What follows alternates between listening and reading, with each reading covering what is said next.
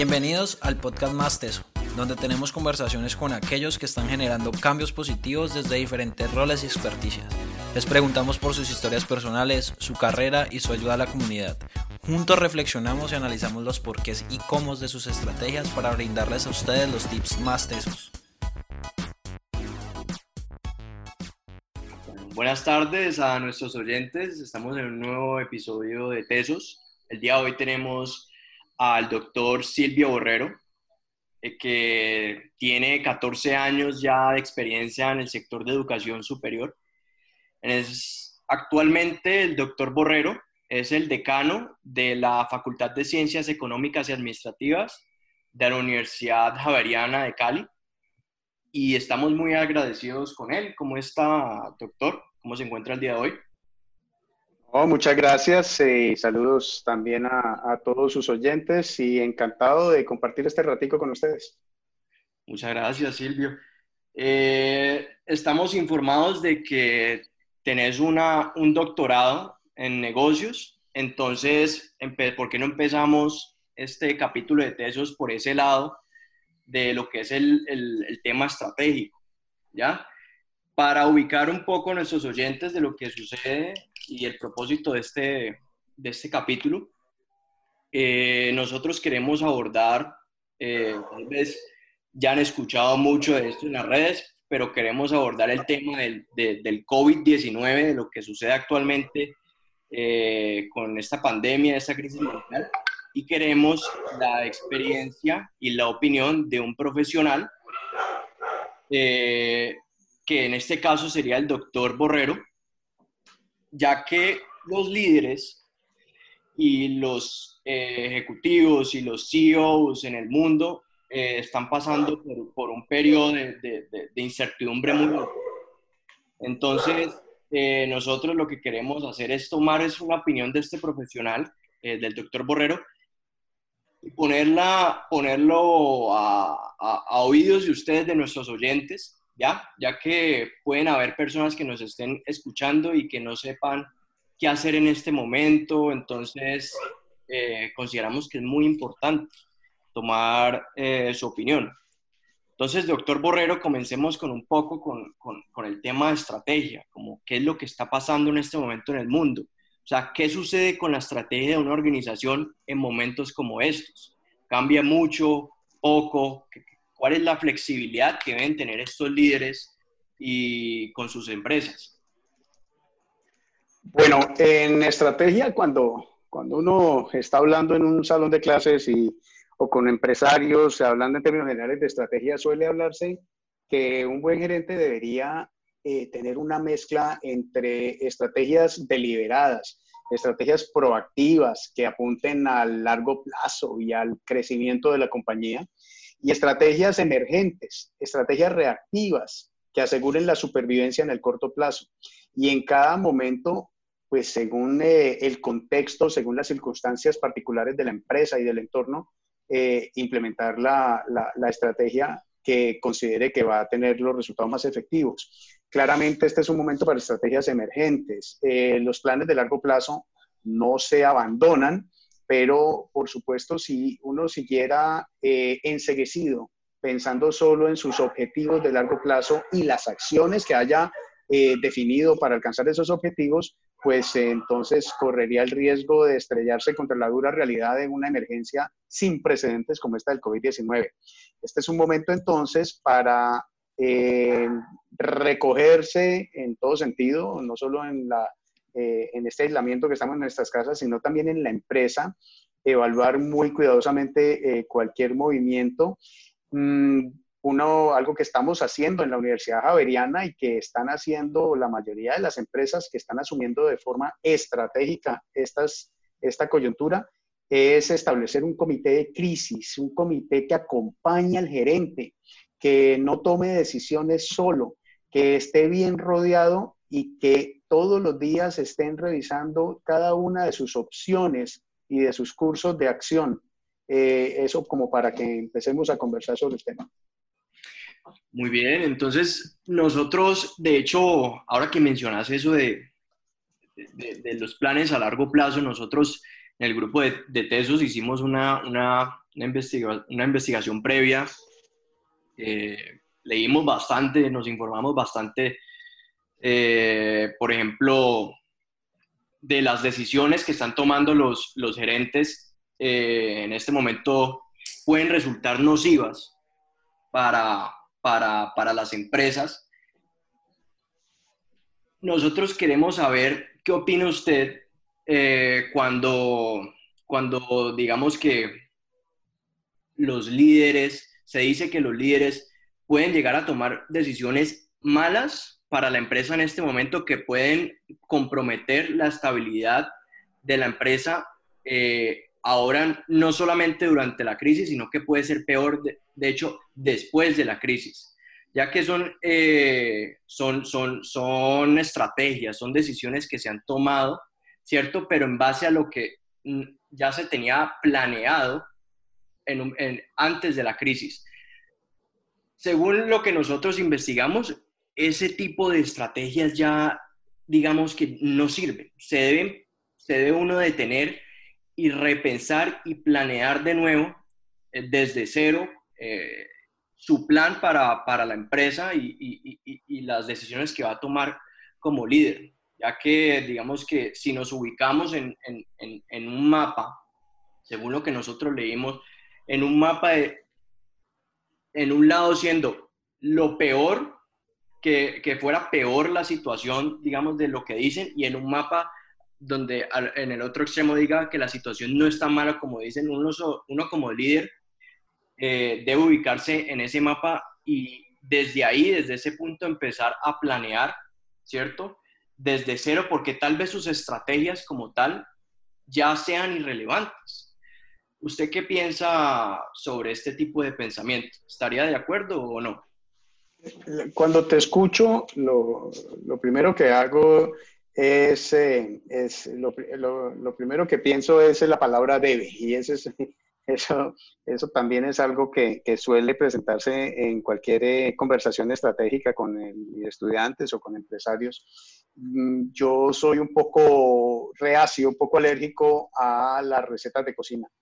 Eh, no hay eh, una fórmula que le sirva a todo el mundo. Entonces, cuando hablamos, es que un gerente debe revisar todas sus estrategias y arrancar desde cero. Hombre, puede que eso sea cierto para algunos gerentes, puede que sea válido, pero también tenemos que tener en cuenta que, que esta crisis pasará y que si ahora solo tomamos decisiones pensando en la coyuntura, y el día de mañana pasa la crisis y descuidamos entonces eh, otras cosas importantes, pues puede que, que, de todas maneras entonces estemos lesionando la sostenibilidad futura de la compañía.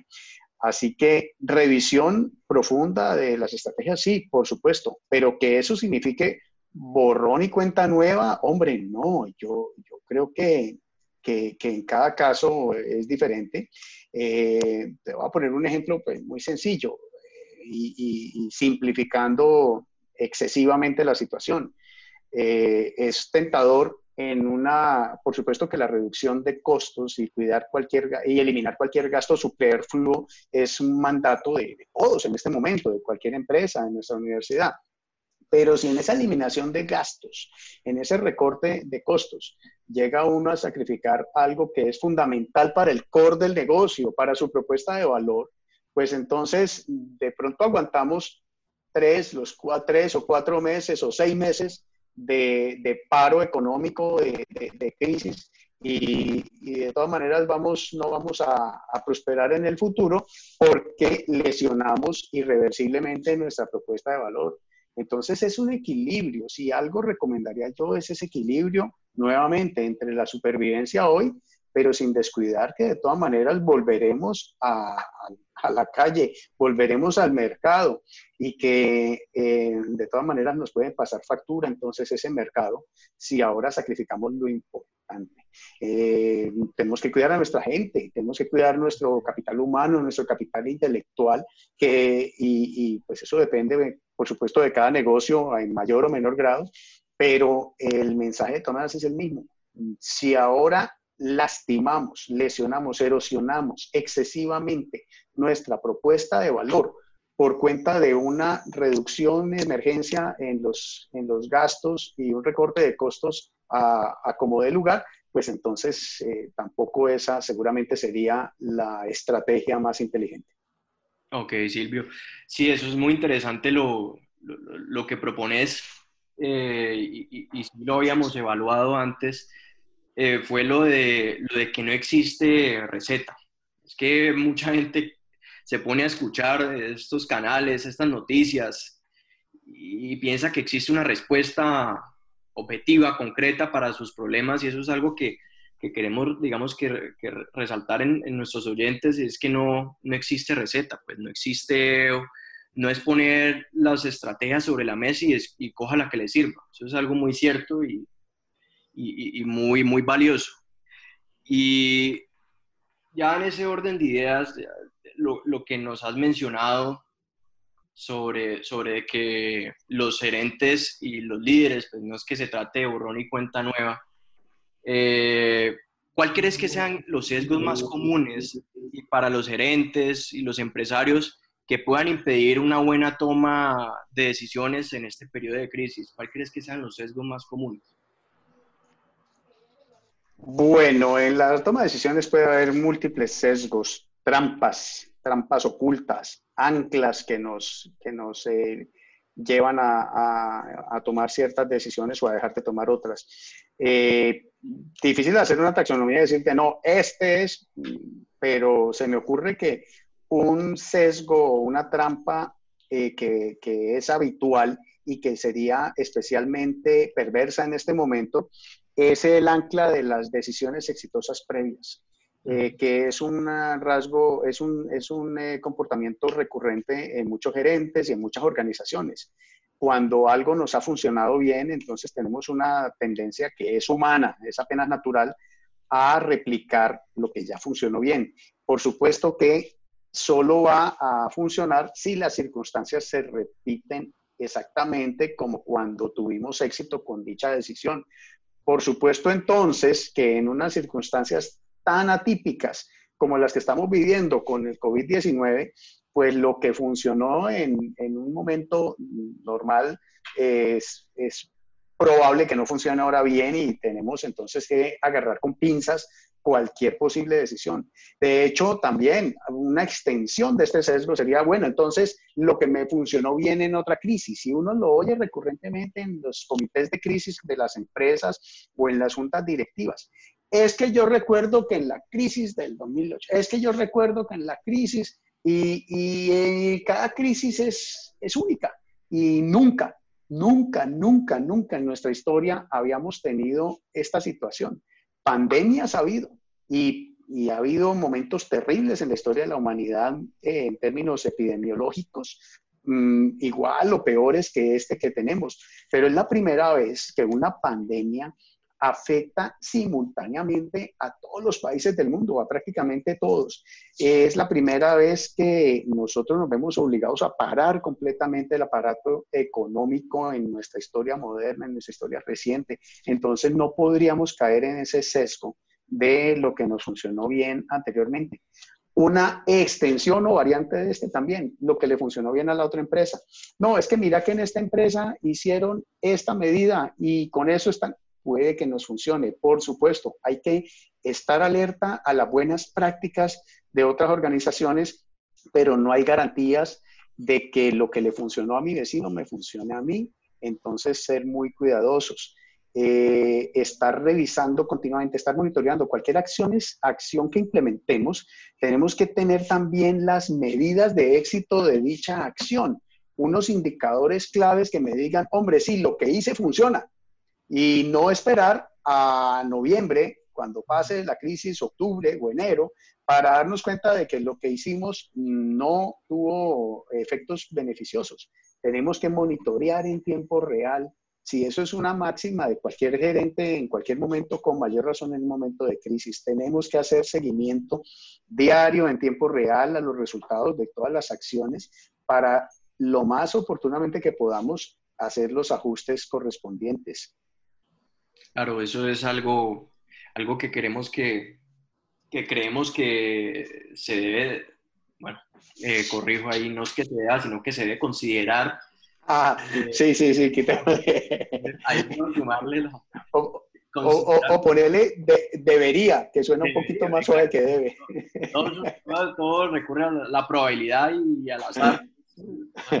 Entonces, eh, es eso, ¿no? Como considerar esa posibilidad de, de, ser más meticulosos cuando estemos tomando las decisiones, porque es que somos personas de hábitos, somos personas que venimos, personas que vienen con su empresa 27 eh, años, 30 años, hombre, con los mismos hábitos, que les ha funcionado muy bien y, y, piensan que de pronto esos hábitos les puede funcionar ahora después de la crisis y no se toman el tiempo de, de, repensar, ¿no? Bueno, ¿qué está pasando? Y, el día a día es tomar y, que nos sirva como retroalimentación el día a día, aprender de eso y no esperar a lo que a, lo que usted, doctor, nos dice, esperemos a que se acabe pues en octubre, en noviembre, y ahí sí empezamos a, actuar.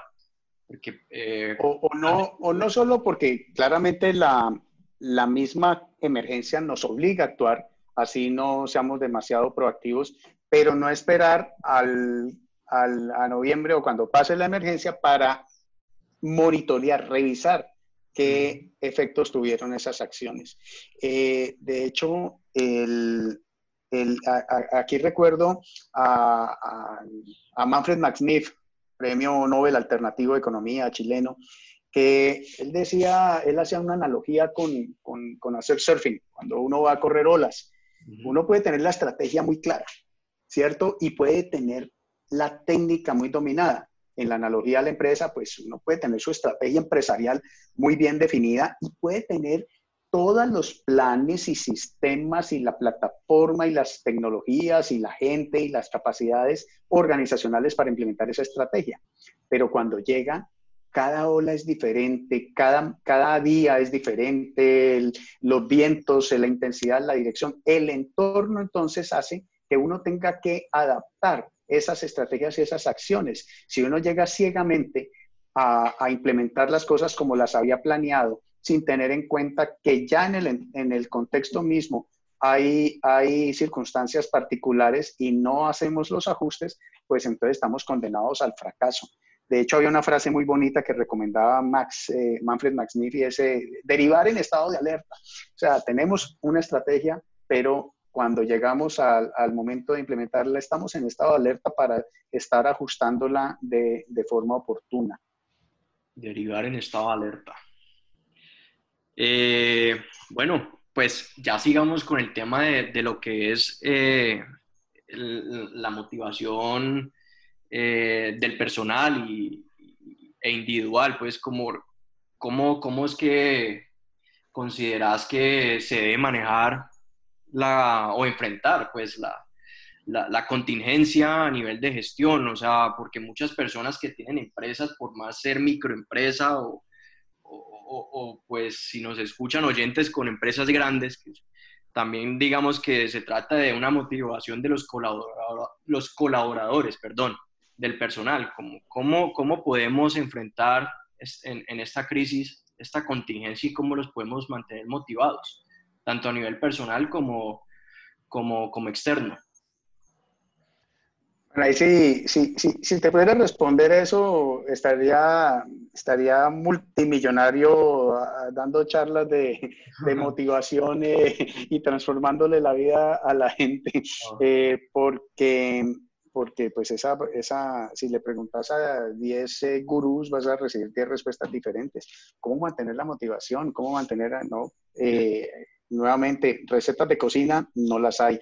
Eh, Heifetz, un autor de, de, estrategia y de liderazgo, eh, lo define como liderazgo sin respuestas fáciles o estrategia sin respuestas fáciles. No hay respuesta fácil digamos que hay algunos factores que son como factores claves que suelen repetirse. Entonces, cuando uno ve los equipos humanos que están eh, llevando mejor que otros la, la, contingencia en la que estamos viviendo, y me enorgullece decir que, que un, un, buen ejemplo lo tenemos en la casa. O sea, la Javeriana Cali eh, el nivel de compromiso y de motivación que ha mostrado la gente es espectacular, es ejemplar. Entonces, eh, ¿qué, podemos identificar, por ejemplo, en, nuestra institución que, que, está resultando en esos niveles? Claro, no te voy a decir que todo el tiempo todo el mundo 100% están eh, en un estado, no, todos tenemos nuestras crisis personales y hay momentos en que vemos, no vemos la luz al final de este túnel, pero en general es un, es un tema de realimentación mutua, es un círculo vicioso. Si yo como gerente estoy mostrándome animado y dispuesto a afrontar la crisis, hombre, por ahí arranca todo, es, un, liderar por el ejemplo.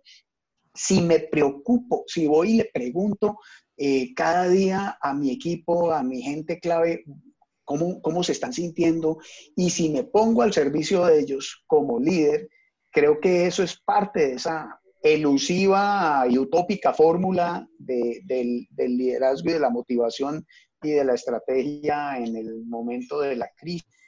Pero empieza con la gente y con uno mismo y termina con la gente y con uno mismo. Es un círculo virtuoso eh, que se puede volver un círculo vicioso si no lo contrario.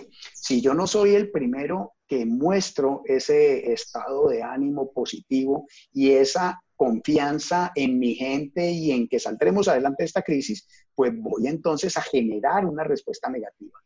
Los círculos viciosos se pueden convertir en círculos virtuosos y viceversa. Entonces vamos a convertir esto en un círculo virtuoso.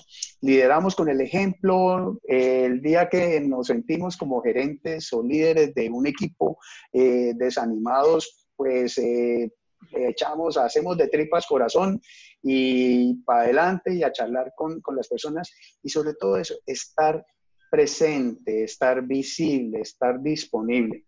Si yo hago eso, ya entonces la capacidad personal, profesional, técnica que tenga ese equipo es lo que me va a brindar las soluciones ya pragmáticas y prácticas en la empresa. Ok, entonces pues basándose en, lo que nos decís, pues eh, y, de la experiencia que, que, que, estás teniendo en este momento, pues, en, en, la universidad, el tema de la Universidad Javeriana, eh, esto, esto me lleva a preguntarme cómo ha sido esa, esa dinámica de, de, de, mantener, pues, eh, el trabajo o, como que esa, esas relaciones laborales a través de, de el teletrabajo, pues, de las, de las conferencias virtuales y todo eso. ¿Ha cambiado eso? digamos que las metas, objetivos que tiene la universidad, les ha tocado repensarse esas metas y esos objetivos o, cómo ha sido esa, experiencia, porque eso es algo que, yo creo que mucha gente que tiene empresa y, si esto se alarga, pues que les va a tocar es irse por, esa, por ese lado del, teletrabajo y mucha gente está asustada. ¿Cómo ha sido eso en, en la universidad y desde tu, desde tu experiencia? Pues bueno, la, la, labor académica está en una condición mucho, mucho, mucho más favorable con todos los retos que tenemos y las dificultades que estamos lidiando. De todas maneras, el trabajo académico está en una condición muchísimo más favorable que otros trabajos y podríamos empezar a pensar en oficios y ocupaciones que simplemente no tienen una opción de teletrabajo, pues el que tiene que ir a labrar la tierra y el que tiene que ir a pegar los ladrillos y, construir un edificio, eh, por supuesto que no, no está en, en, una condición tan cómoda como los que hacemos un trabajo intelectual. Entonces, arrancamos desde una posición privilegiada, pero no exenta de desafíos. Eh, eh, estábamos en distintos grados, cada profesor, cada distinta asignatura o cada programa académico preparados para cierto grado de trabajo por medios digitales, pero por supuesto la emergencia nos obligó a implementar todas estas medidas en un tiempo récord. Lo hemos hecho con distintos grados de éxito en todos nuestros programas y sentimos que se han hecho cosas muy, muy buenas y otras no tanto que tenemos que ajustar, pero vamos aprendiendo cada día. Eh, en cuanto a la interacción entre los mismos colaboradores, profesores, pues también eh, hace falta el contacto personal directo, hace falta ese gesto, hace falta ese abrazo en un, pueblo como el nuestro, una cultura buena nuestra que nos abrazamos y nos damos picos por todo, pero, pero hemos podido seguir trabajando. ¿Cuál es nuestra preocupación?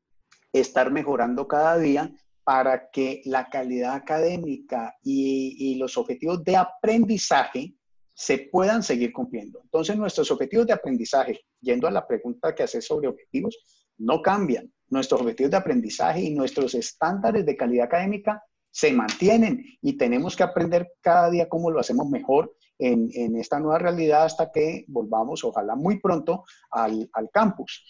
Pero, pero el objetivo ya estratégico los, o los eh, indicadores que en un momento dado, las metas que nos, que nos hayamos propuesto, pues por supuesto que tienen que, tener ajustes ya en temas financieros o, de resultados organizacionales. Eh, lo otro, y con esto me toca cerrar porque tengo, tengo eh, por acá otra, otra conferencia.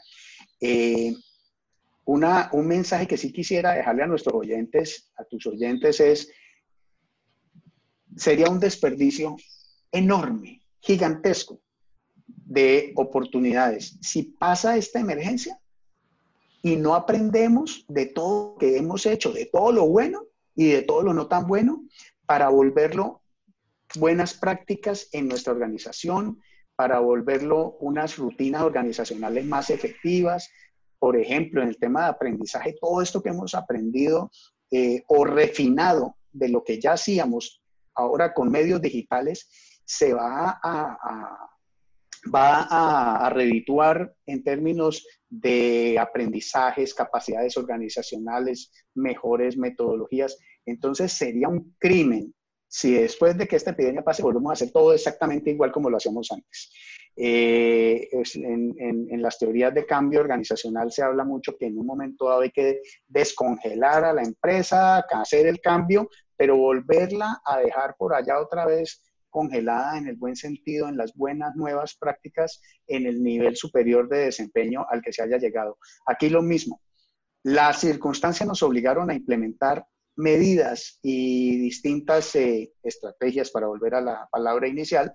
Hombre, de esto tenemos que quedar con unas muy, muy importantes lecciones aprendidas, porque si no, además de todo el daño social, económico, que nos eh, ha causado la pandemia, pues entonces dejaríamos de enriquecernos con ese crecimiento personal y organizacional. Muchas gracias, doctor Borrero, por ese cierre, pues porque nos encanta cerrar los capítulos con un consejo, eh, en este caso el consejo profesional que usted le da, el consejo profesional y humano que usted le da a las empresas que se ven afectadas en este momento. Y es el propósito de este tipo de actividades que que hacemos es, es, una manera de, que nuestros oyentes no solo se informen, sino que también eh, es un llamado a pensar. Y eso es algo muy valioso que, hemos obtenido de esta entrevista. Eh, es el llamado a pensar, es un llamado a, a, que es tiempo, o sea, hay que actuar, hay que actuar y siempre, digamos que hay que no solamente, no solamente es pensar ya en, lo que usted me, eh, mencionaba al principio, pensar en ese bien propio y bueno, hay que actuar, hay que reducir costos y todo. Sí, es parte del proceso, pero hay algo más grande que todo esto y, usted nos, lo ha logrado dejar claro. Y muchas gracias por eso y, y también le agradecemos yo y de parte del grupo de Tesos por su tiempo, ya que sabemos que son, son situaciones difíciles y el tiempo es muy valioso. Entonces, muchas gracias, doctor Borrero. No, hombre, gracias a ustedes. Eh, felicitaciones por esta iniciativa. Este es uno más de muchos ejemplos que ojalá, eh, insisto, hagamos el inventario bien, bien hecho de todas las cosas buenas que hemos hecho y que hemos aprendido. Entonces, esto que ustedes están haciendo es uno más de muchos ejemplos de cosas buenas, de iniciativas creativas que eh, nos están ayudando a no solo, no solo a aguantar la crisis, sino además a prosperar, a crecer y a beneficiarnos de la misma crisis. Entonces, felicitaciones y muchas gracias a ustedes. Gracias por escuchar este capítulo de Tesos. Para estar enterado de nuestros próximos capítulos, invitados y mucho más, síguenos en Instagram como arroba Tesos Podcast. También te agradeceríamos muchísimo si nos pudieras dar una calificación en Apple Podcast. De nuevo, muchas gracias y hasta la próxima.